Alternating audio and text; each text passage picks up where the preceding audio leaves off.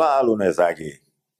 Estamos aqui mais uma vez para discutirmos, comentarmos, enfim, trocarmos ideias sobre uma obra de vestibular. Dessa vez, poemas escolhidos de Gregório de Matos Guerra, conhecidíssimo Boca do Inferno, obra de leitura sugerida da UEL, Universidade Estadual de Londrina.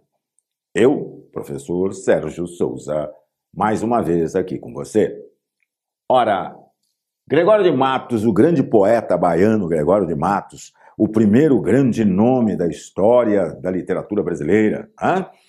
O Barroco seria, assim, o primeiro grande momento dessa literatura brasileira, que começa a crescer, né, o núcleo social no Brasil, e, evidentemente, começa a se desenvolver uma cultura nacional, e aí Gregório de Matos começa a se distanciar, e esta coisa começa a crescer em termos de literatura brasileira. Obviamente, Gregório de Matos, ladeado pelo português Padre Antônio Vieira, uh, faz com que este movimento comece a se desenvolver, a crescer, né, o, o barroco literário, e ganha plenos vapores e vai embora a partir do arcadismo, com a fundação da Arcádia Ultramarina. Muito bem, ótimo. Ora, o barroco é, sem sombra de dúvida, a segunda expressão dentro deste, movi deste movimento chamado Renascimento. Renascimento compõe-se de três momentos diferenciados. O clássico, que nós conhecemos, herda todos os valores da antiguidade greco-romana e que dá realce ao grande poeta pernambucano, oh, desculpa, o grande poeta português, pernambucano, o grande poeta português, né, que foi o nosso querido Luiz Vaz de Camões, né? o grande Luiz Vaz de Camões. Ora, o barroco, a segunda expressão, e, evidentemente, o arcadismo, a terceira expressão do Renascimento. Arcadismo, também conhecido pelo nome de neoclássico, é o clássico da ascensão burguesa do século XVIII. Uh, Se o clássico camoniano foi exatamente o clássico da nobreza, né? e que tem por fato histórico o grande uh, momento das grandes navegações, o, o neoclássico, o clássico da ascensão burguesa do século XVIII, tem como fato histórico a primeira revolução industrial na Inglaterra e a não menos consagrada Revolução Francesa. Hã? Muito bem. Ora, então perceba você para eu quero que você entenda a ideia. O renascimento num todo, clássico, barroco, arcadismo, o barroco no meio de dois clássicos. O clássico da nobreza e o clássico da ascensão burguesa do século XVIII. O barroco está no século XVII, o clássico no XVI e, obviamente, já lhe disse, o arcadismo no XVIII. Então, o, o, barroco, na verdade, fica a meio caminho dos dois, né? A meio caminho dos dois. E nesse meio do caminho, um fato histórico muito importante marca um movimento, o movimento barroco, que é exatamente um fato ocorrido em 1517, né? que é o, o, a proclamação das, das, das ideias, né? de um monge alemão chamado Martim Lutero, que vai contra os valores até então estabelecidos pela igreja, né? Ou seja, toda toda uma espécie espécie de bandalheira né? que acontecia dentro da igreja em Roma. Ora, então ele proclama suas normas e rompe com o Papa, Martinho Lutero rompe com o Papa. Muito bem, isso a grosso modo e no sentido geral, só para você entender. Esse período do Barroco vai coincidir exatamente com a reação da igreja a este fato. Ou seja, ao, a, ao fato do surgimento dos que protestavam contra a, a igreja em Roma. Então, evidentemente, surge aí a famosa reforma protestante, a reforma religiosa. A igreja em Roma vai ser contrária. Portanto, nós vamos ter aí, dentro da, da ação barroca, exatamente a ação da Contra-Reforma. Ora, a ação da Contra-Reforma vai de encontro aos interesses dos que protestavam contra exatamente as atitudes da igreja, da igreja em Roma. Então, veja bem, você tem aí um homem dividido, não é mesmo? Um homem dividido entre tudo aquilo que ele já conquistou dentro do contexto da história, né? toda uma visão racionalista que o clássico nos traz, universalista que o clássico nos traz, e, e evidentemente, esse, essa visão religiosa que agora tenta abafar isso, tentando trazer de volta, digamos assim, né, entre aspas, aquilo que saiu dos trilhos. Ora, então esse homem do barroco é um homem dividido entre a cruz e a caldeirinha. Né? É um homem dividido entre o seu pensar e o seu agir. Né? Então, um conflito. Daí o barroco bifrontal, daí o barroco, um barroco dualista? Um barroco fusionista, tentando fundir no mesmo patamar Deus e homem. Ou seja, o barroco tentando juntar, tentando arrumar. Em linhas gerais, em linha, uma linguagem bem mais simples, o barroco tenta acertar num quebra-cabeça os cacos daquilo que sobrou deste embate entre a igreja em Roma e os que protestavam. E esse homem dividido vai viver o barroco. Então, o barroco é uma escola dividida né? dividida entre dois momentos. Entre dois momentos. É um momento dualista, né? entre dois momentos. O um momento chamado cultista e um momento chamado conceptista. Tá? Muito bem. Ora, o Barroco no Brasil, 1601 a 1768 um momento dualista que joga com as duas ideias, entre o religioso e o erótico, entre o espírito e a carne. O homem em conflito, em conflito consigo mesmo, em conflito com as suas atitudes, né? em conflito com o seu pensar. Uma época de reflexão, uma época de pensamentos, uma época de ideias soltas e uma ideia, um momento em que as ideias se conflitam. Muito bem, ótimo. Então você tem o conflito do homem. Né? O homem conflitado. Ele está aqui dentro desta visão conflitada, um conflito interior. Né? Homem e mundo. Homem e mundo. Ora, eu como homem, eu como mundo. Ora, eu como elemento religioso, eu como elemento heróico, ah, perdão, erótico, eu como elemento espírito, eu e a carne. Não posso largar o espírito adquirido, Gs, que vem desde períodos remotos, mas vamos fixar-nos na Idade Média, né? a fé religiosa medieval, portanto, a herança conceptista é uma herança medieval. A, a herança cultista é uma herança clássica, né? que vem da antiguidade clássica. Muito bem, ótimo. Eu estou em conflito comigo mesmo. Ora, esse homem e esse mundo.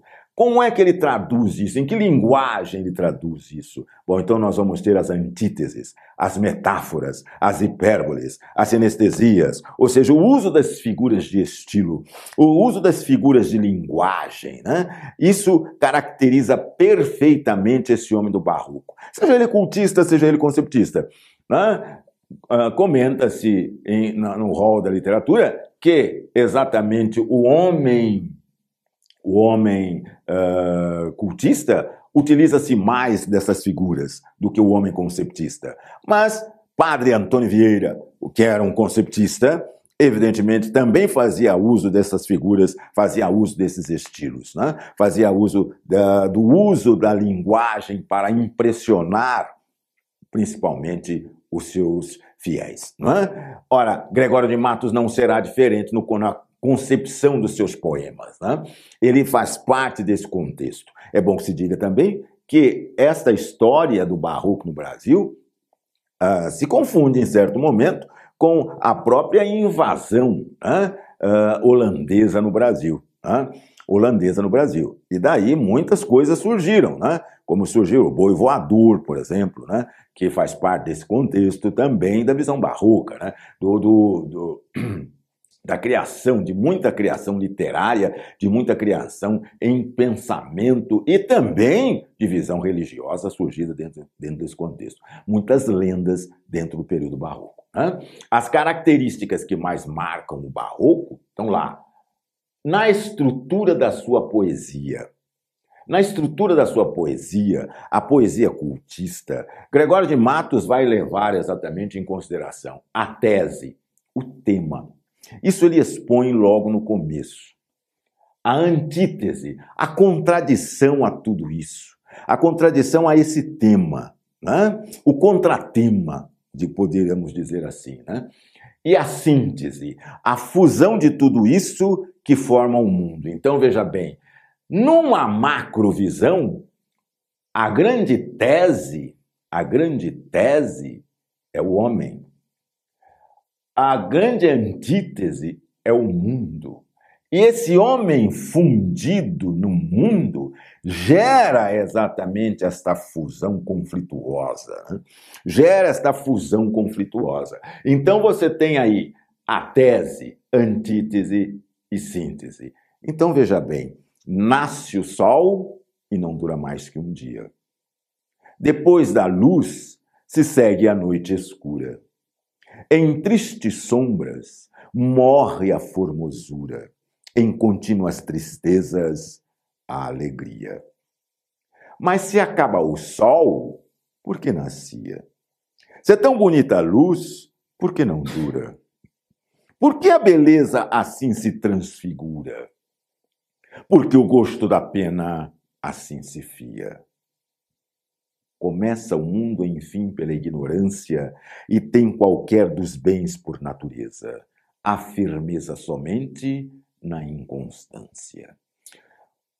Nesse belíssimo soneto de Gregório de Matos, um dos mais belos sonetos da história da literatura brasileira, é muito perceptível esta ideia, a tese: nasce o sol e não dura mais que um dia e depois da luz se segue a noite escura. Em tristes sombras morre a formosura e em contínuas tristezas a alegria. Esse é o tema. Peraí, nasce o sol e não dura mais que um dia? Ora, se ao longo da história se busca sempre o sol, né? Ah, todo mundo quer um lugar ao sol. Por que nasce o sol e não dura mais que um dia? Por que só um dia? Ora, e depois da luz se segue a noite escura. Ora, isso é constante, né? Depois da luz se segue a noite escura, há de infinito isso. Ora, por quê? Está lá a tese, a antítese. Se acaba o sol, por que nascia? Se é tão bonita a luz, por que não dura? Por que a beleza assim se transfigura? Por que o gosto da pena assim se fia? Ora, aí algumas características barrocas bastante interessantes. Uma delas, delas é a duvidar. O homem do barroco vive em dúvida. Sim, ele vive num conflito. Então ele vive em dúvida. Ué, mas se acaba o sol, por que nascer? Mas se vai acabar, para que nascer? É, talvez fosse o caso da gente pensar dentro desse conflito de anos, de séculos, de milênios. para que nascer se vamos todos morrer? Então, se acaba o sol, para que nascia? Se é tão bonita a luz, por que, que ela não dura? Porque a beleza assim se transfigura. É muito interessante você observar que a beleza vai se transfigurando com o apagar das luzes com o esmorecer das luzes. A beleza só subsiste, ou, perdão, existe, e subsiste também, na presença da luz. À medida que a luz vai se apagando, vão criando sombras que vão acabando com aquela beleza que vão ficando que vai ficando exatamente embutida dentro destas sombras. Talvez o translado da vida seja exatamente esse, né? Seja exatamente esse. Ao passar, a luz vai se apagando, mas as belezas também vão se transformando. Né? Ora, alguém com seus cabelos brancos aos 70, 80 anos é tão belo quanto um bebê recém-nascido. Claro, cada um ao seu tempo. O tempo passa. Ah? Então, então, essa transformação desse contexto da poesia de Gregório de Matos. Por que a beleza assim se transfigura? Talvez ele estivesse questionando por que, que a beleza muda, muda conforme a luminosidade que a expõe. Muda sim. Isso é claríssimo, nós conseguimos ver isso nitidamente no transcorrer do nosso, da nossa passagem pela vida. Muito bem, ótimo. Ora, a síntese começa o mundo, enfim, pela ignorância. Ele juntou tudo. O dia que nasce e, evidentemente, a própria escuridão. É? Começa o mundo, enfim, pela ignorância. E tem qualquer dos bens por natureza. Começa o mundo, enfim, pela ignorância. É muito nítido isso que tudo começa pela escuridão. Tudo começa pela escuridão. Numa observação mais rígida, podemos observar que a escuridão, quando os ponteiros marcam zero hora de um dia, meia-noite do outro, ora, quando os ponteiros se encontram, aquela escuridão é muito diferente da escuridão das três horas da madrugada. E que será completamente diferente da escuridão das seis horas da manhã. E por aí vai.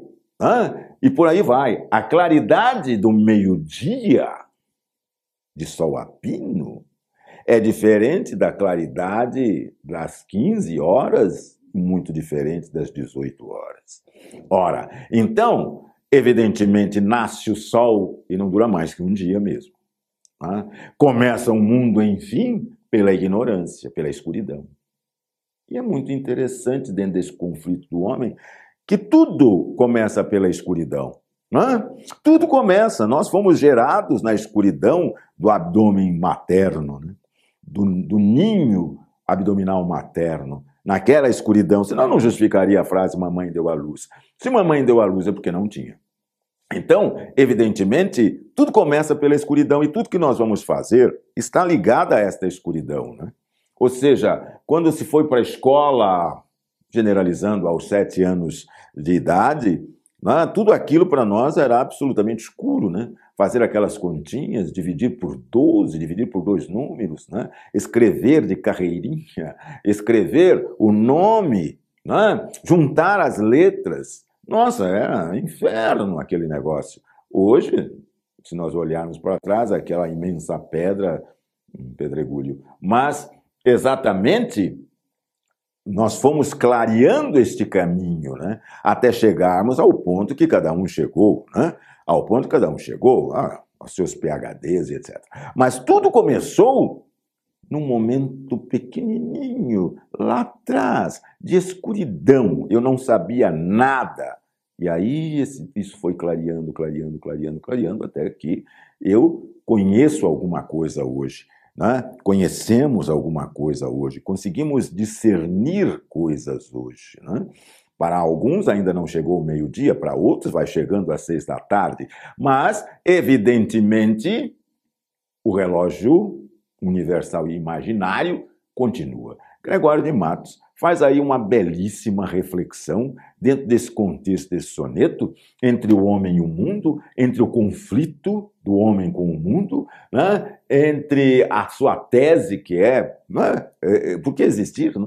a, a antítese, né? funde-se as duas na síntese, portanto, é um soneto representativo da obra de Gregório de Matos. E outra coisa representativa do barroco dentro, dentro das suas características, pois coloca exatamente frente a frente essa, esta, esta antítese. Né?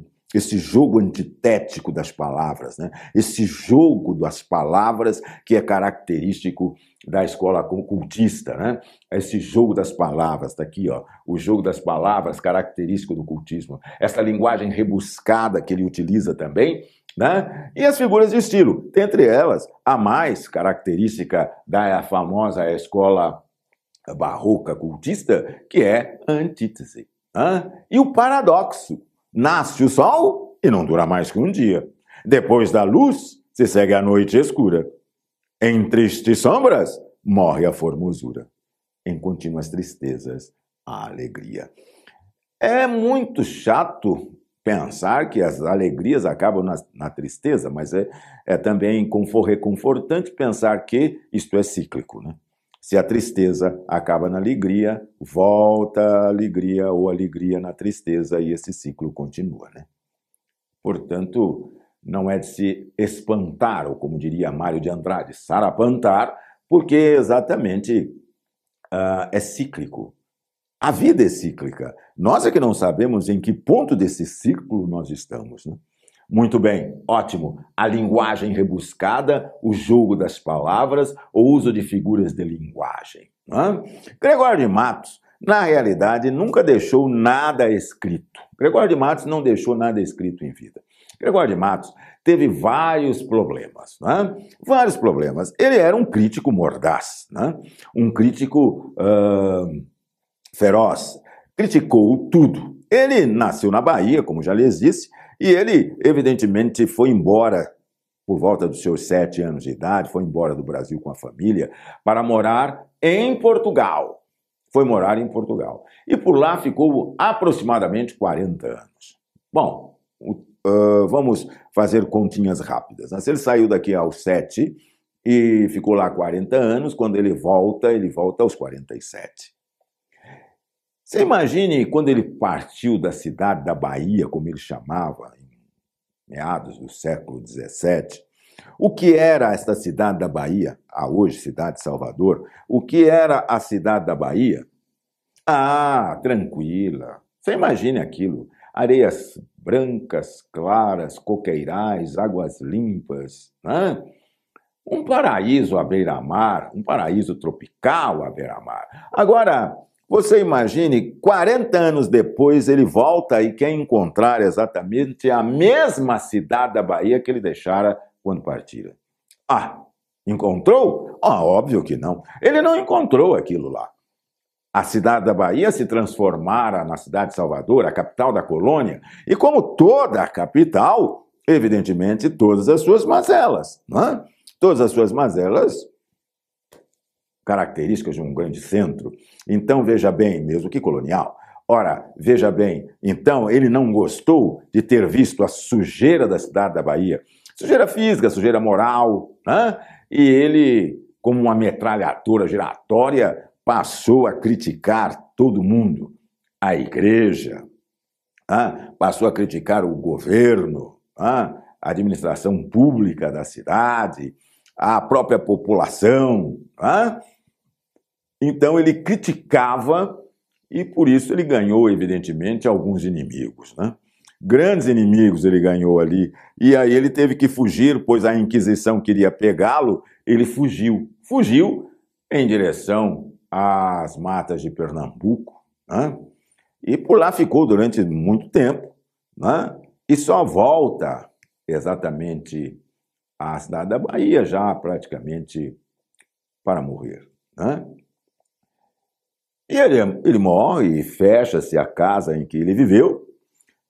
E aí, lá ficaram vários apontamentos.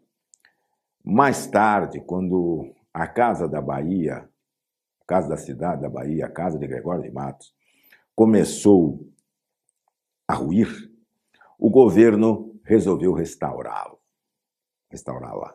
E lá encontrou vários a, vários textos, várias anotações, algumas assinadas, outras não. Mas se estava na casa de Gregório de Matos, possivelmente seja de Gregório de Matos. Né? Isso pairou no ar durante muito tempo. A autenticidade nunca chegou a comprovar 100% dos não assinados. Né? Van Hagen, é, no meados do século XIX, fez uma compilação da obra de Gregório de Matos. Agora, a compilação final da obra de Gregório de Matos foi feita em 1937. E aí dividiu-se claramente por momentos a obra dele em obra lírica, satírica e religiosa. Ah, obra lírica, lírica amorosa, lírica social, lírica reflexiva, lírica, filosófica. Ah?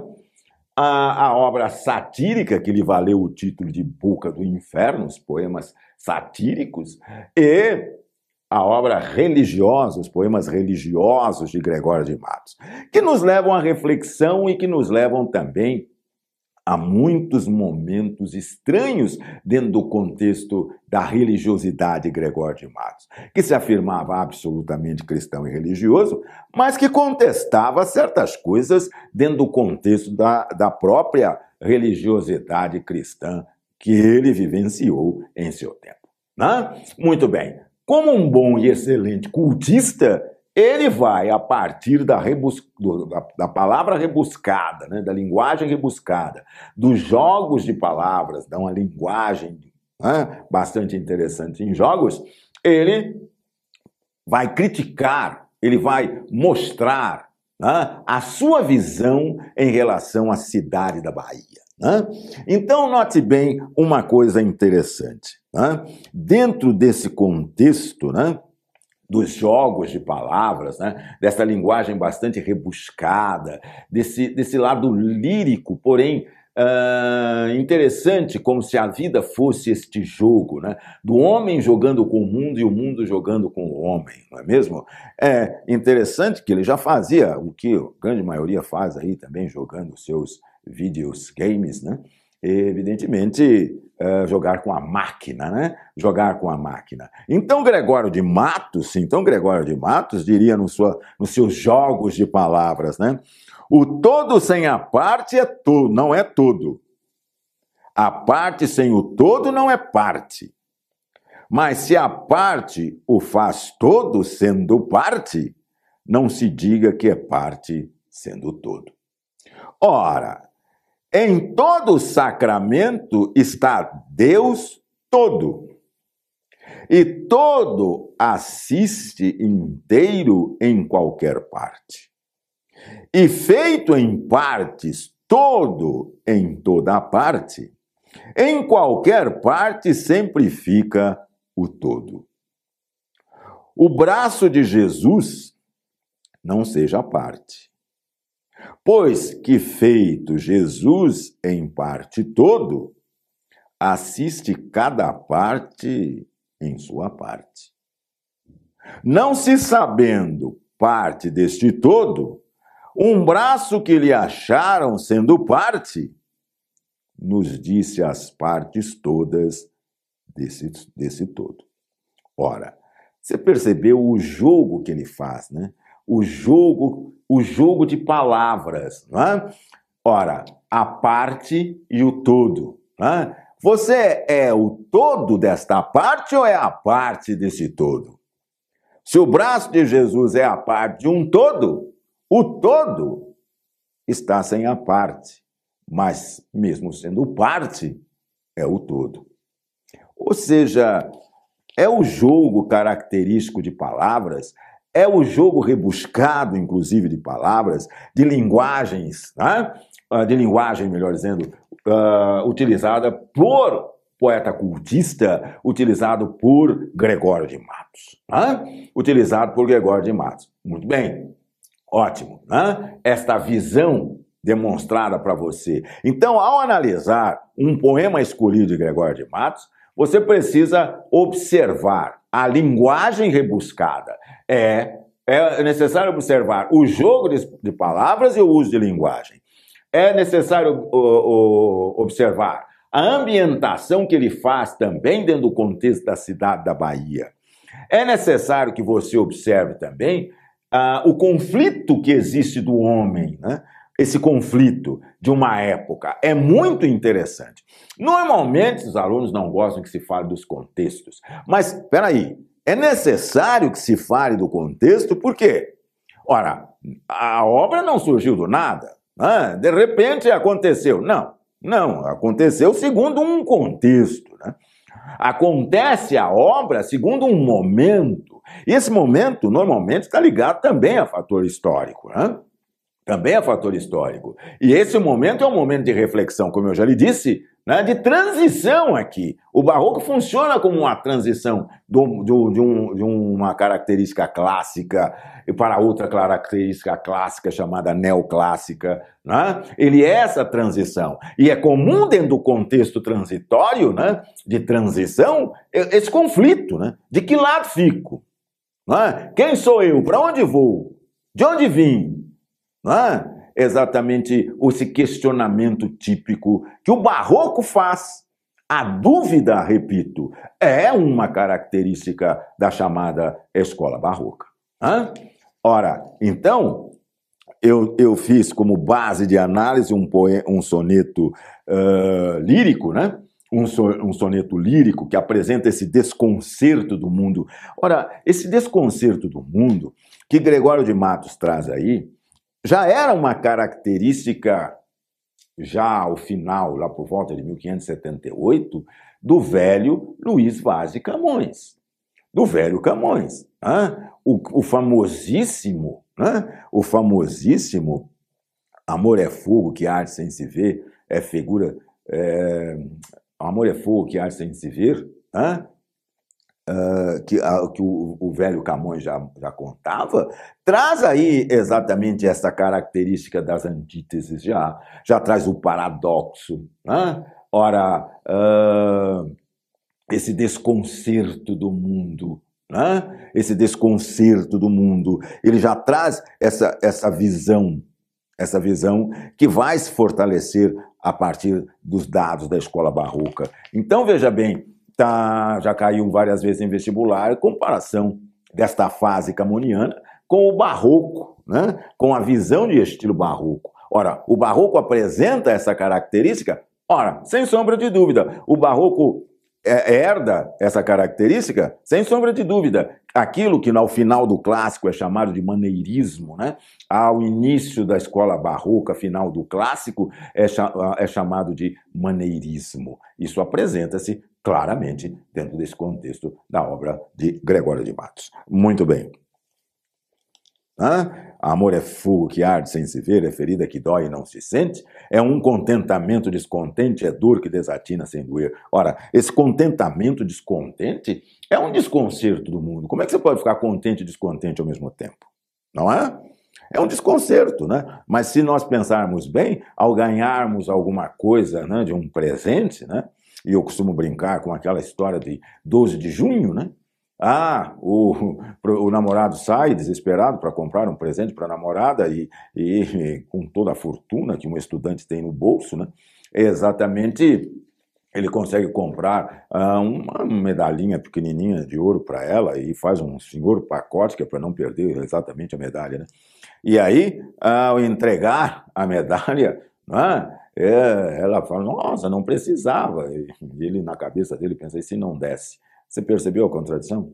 Ah, e se eu não desse? Se não desse, ela ia brigar. Não, esqueceu de mim, não quis saber de mim. Poxa vida, é um pão duro. Ora, muito bem. Aí, ela abre e tira de lá a medalhinha. A medalhinha pequenininha. Nossa, uma medalhinha. Nossa, por que tão pequena?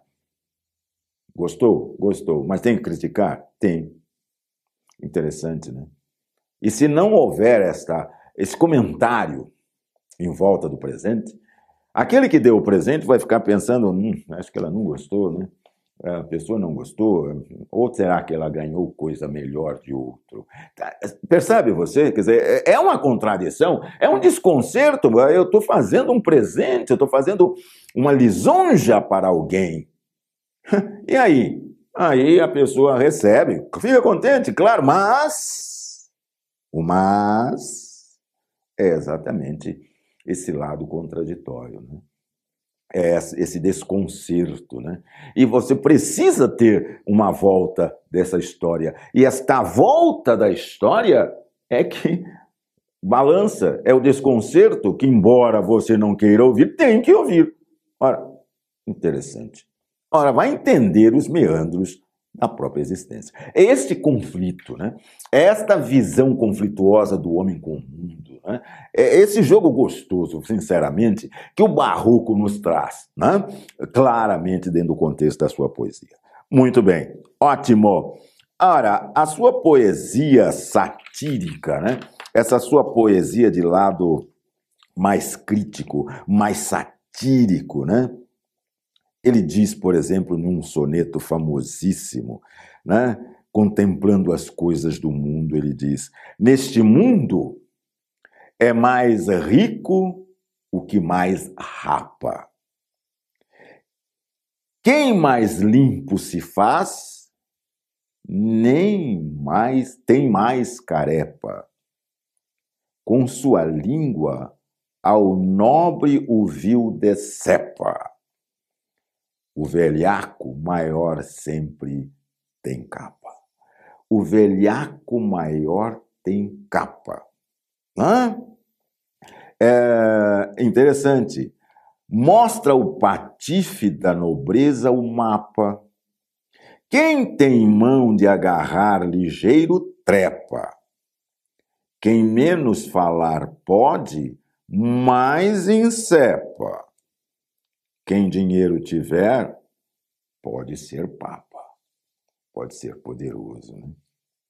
A flor baixa se inculca por tulipa. Bengala hoje na mão, onde garlopa.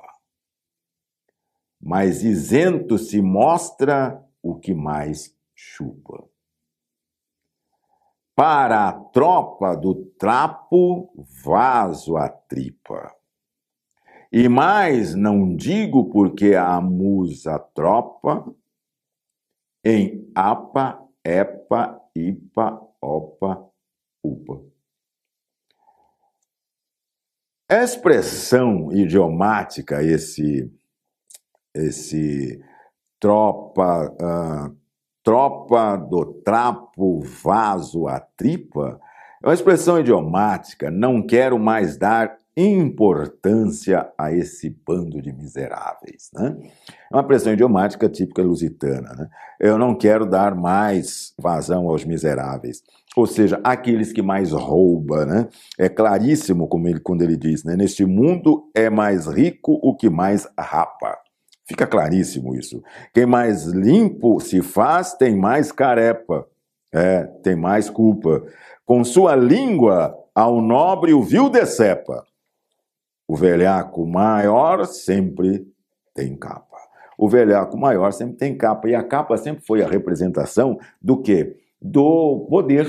Né? Do poder vindo de épocas distantes, né? principalmente da Idade Média. A crítica a crítica, né? Você percebeu o poema crítico. Há um poema dele muito interessante que é feito de perguntas e respostas, né? Chama-se Epílogo. Né? Um poema feito de perguntas e respostas. E dentre muitas das perguntas e das respostas, diz um trecho do, desse, desse epílogo que é muito longo, mas eu vou mostrar para você um trechinho dele que diz: Que falta nesta cidade? Óbvio, ele está falando da cidade da Bahia. Mas você perceba como existia naquela época uma claridade de pensamento que, se nós aplicarmos, talvez em dias mais, mais próximos a nós, perceberemos que não tem muita diferença, não. Querem ver? Olha só. Que falta nesta cidade?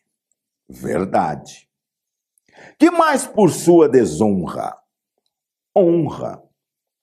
Falta mais que se lhe ponha vergonha. O demo a viver se exponha. Por mais que a fama exalta, nesta cidade onde falta verdade, honra, vergonha. E que justiça a resguarda? Bastarda. É grátis distribuída? Vendida, que tem que a todos assusta, injusta. Valha-nos Deus o que é o Rei nos dá de graça. Pois anda justiça na praça, bastarda vendida injusta. Pois é, você perceba o tom crítico que ele faz. Isto está dentre os chamados poemas satíricos de Gregório de Matos. Né? A crítica que ele faz, a crítica mordaz que ele faz, à então cidade da Bahia, a administração da cidade da Bahia, né? É nítido exatamente quando ele faz a pergunta: o que falta nesta cidade? O primeiro verso já dá para você entender tudo. O que falta nesta cidade? E ele mesmo responde: verdade. Ah? Que anda a justiça na praça, bastarda vendida injusta. Ah? Ora, quem tem mais justiça tem mais poder, evidentemente, do que os outros. Quer dizer, a justiça anda vendida. Exatamente é o pensamento de Gregório de Matos. Ah? A sua visão religiosa é uma visão contraditória. Sim, o entendimento do contraditório. O entendimento contraditório. Entendimento do que é um lado humano, né? um lado cultista, e o que é um lado religioso. Então, esse lado erótico, carne, e esse lado religioso, espírito. É exatamente um contexto desse conflito que se funde exatamente num único soneto, num único poema. Ora, é muito interessante que observemos, por exemplo, a Jesus Cristo Nosso Senhor, que é um emblemático né, poema de Gregório de Matos, soneto de Gregório de Matos, que fala exatamente disso. E onde ele começa dizendo: Pequei, Senhor. Mas não porque hei pecado, da vossa alta clemência me despido. Porque quanto mais tenho delinquido, vos tenho a perdoar mais empenhado. Se basta a vós irar tanto pecado, abrandar-vos sobejam só gemido. Que a mesma culpa que vos há ofendido, vos tem para o perdão lisonjeado. Se uma ovelha perdida e já cobrada Glória tal e prazer tão repentino vos deu, como afirmais, afirmais na sacra história? Eu sou, Senhor, a ovelha desgarrada. Cobrai-a. E não queirás, pastor divino, perder na vossa ovelha a vossa glória. Ora, é muito interessante este dado, porque se por um lado existe uma verdade religiosa, né? Eu pequei, uma contrição, né? Eu pequei. Tá, eu tenho consciência do pecado. Mas não foi porque eu pequei que agora o Senhor vai se esquecer de mim. Pequei sim. Mas vós mesmo afirmais na Sacra História que perdão arrependido, aliás, o, o pecado, per, per, desculpa, o perdão, o pecado arrependido é merecedor de perdão. E se é merecedor de perdão, eu estou aqui confessando, pequei. Quem fala a verdade não merece castigo, diz o velho ditado popular, não é? Então, pequei. Ah, vós mesmo afirmais isso na Sacra História. Ah, e se uma ovelha perdida e já cobrada, glória tal e prazer tão repentino vos deu, como afirmais na Sacra História. Eu sou o Senhor, então, a ovelha descarrada. Uma vez que basta um só gemido para que o Senhor venha socorrer, evidentemente, eu sou o Senhor, a ovelha desgarrada. Salvai-a! E não queirais, pastor divino, perder na sua ovelha a vossa glória. Tá, soa como uma oração, ora, por vezes sincera, mas por outro lado também, não tem um tom irônico? Pequei, Senhor, mas não porque hei pecado da vossa clemência me despido. Tá, eu pequei, mas não é porque eu pequei que eu agora vou uh, perder o seu perdão, perder o seu, a, a sua clemência, Senhor. O Senhor mesmo afirmou que na, na, na sacra história que basta um só gemido para que o Senhor venha socorrer, não é? Então eu estou gemendo, eu pequei, Senhor. Então, o Senhor vai querer perder na sua ovelha a sua glória? Olha só, uma, um tom muito irônico também. Porque, veja bem, se Deus já resgatou todas as ovelhas e ficou uma ovelha de fora, ele vai perder sua glória por causa de uma ovelha ou vai perdoar essa ovelha? Pela lógica gregoriana, de Gregório de Matos, óbvio, ele vai fazer o quê? Resgatar essa ovelha.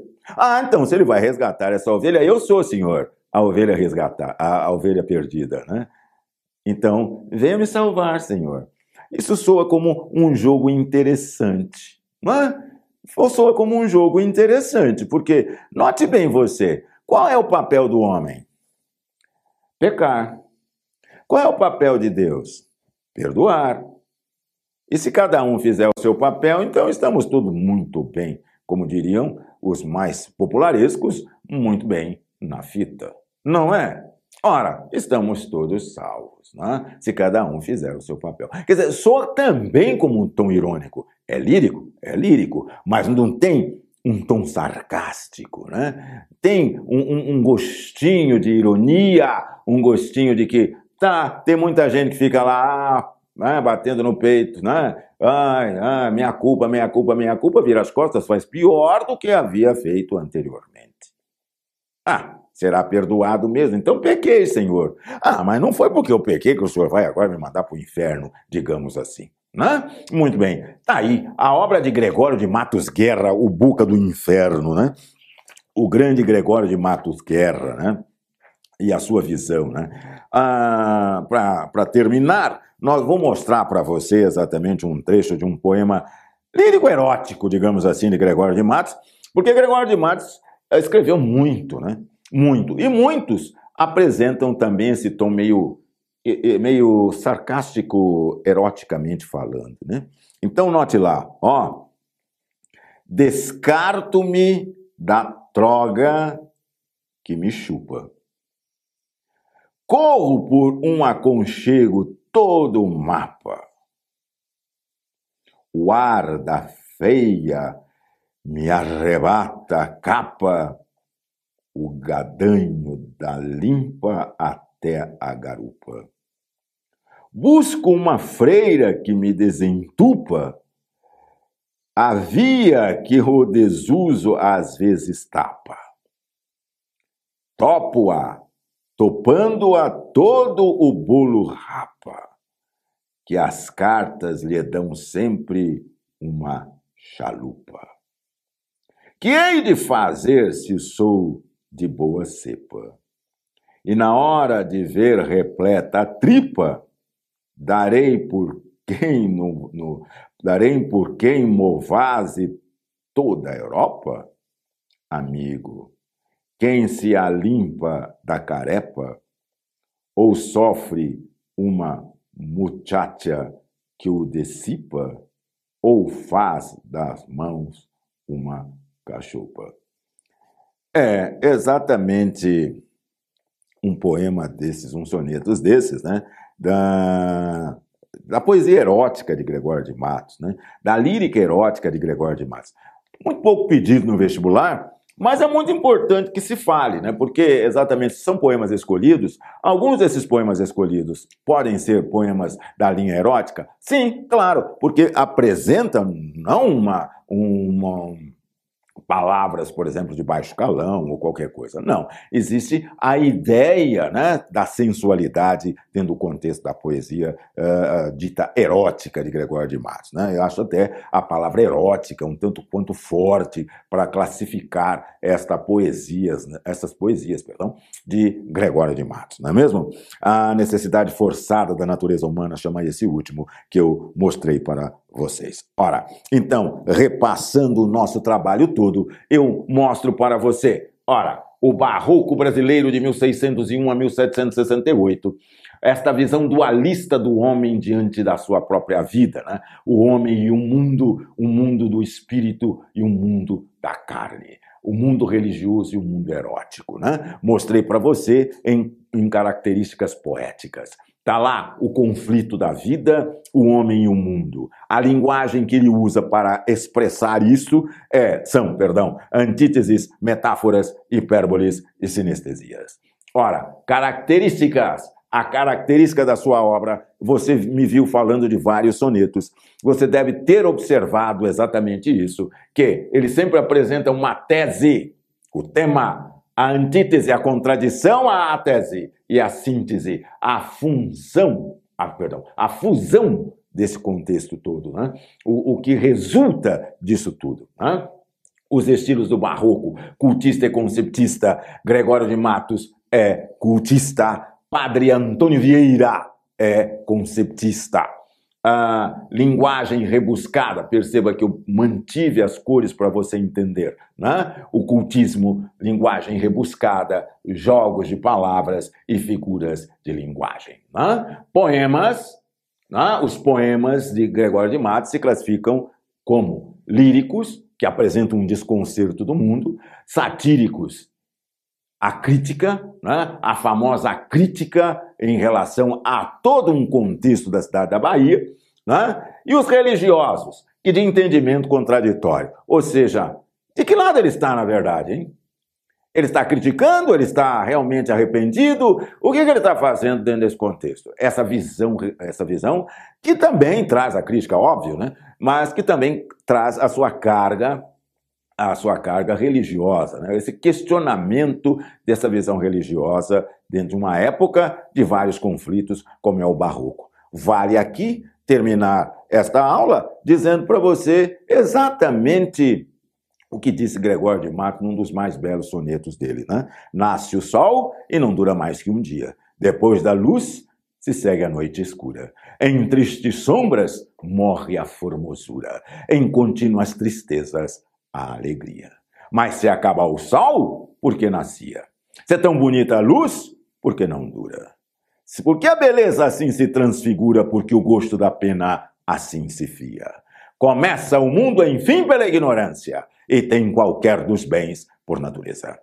A firmeza somente na inconstância. Espero ter colaborado com você. Até a próxima. Tchau.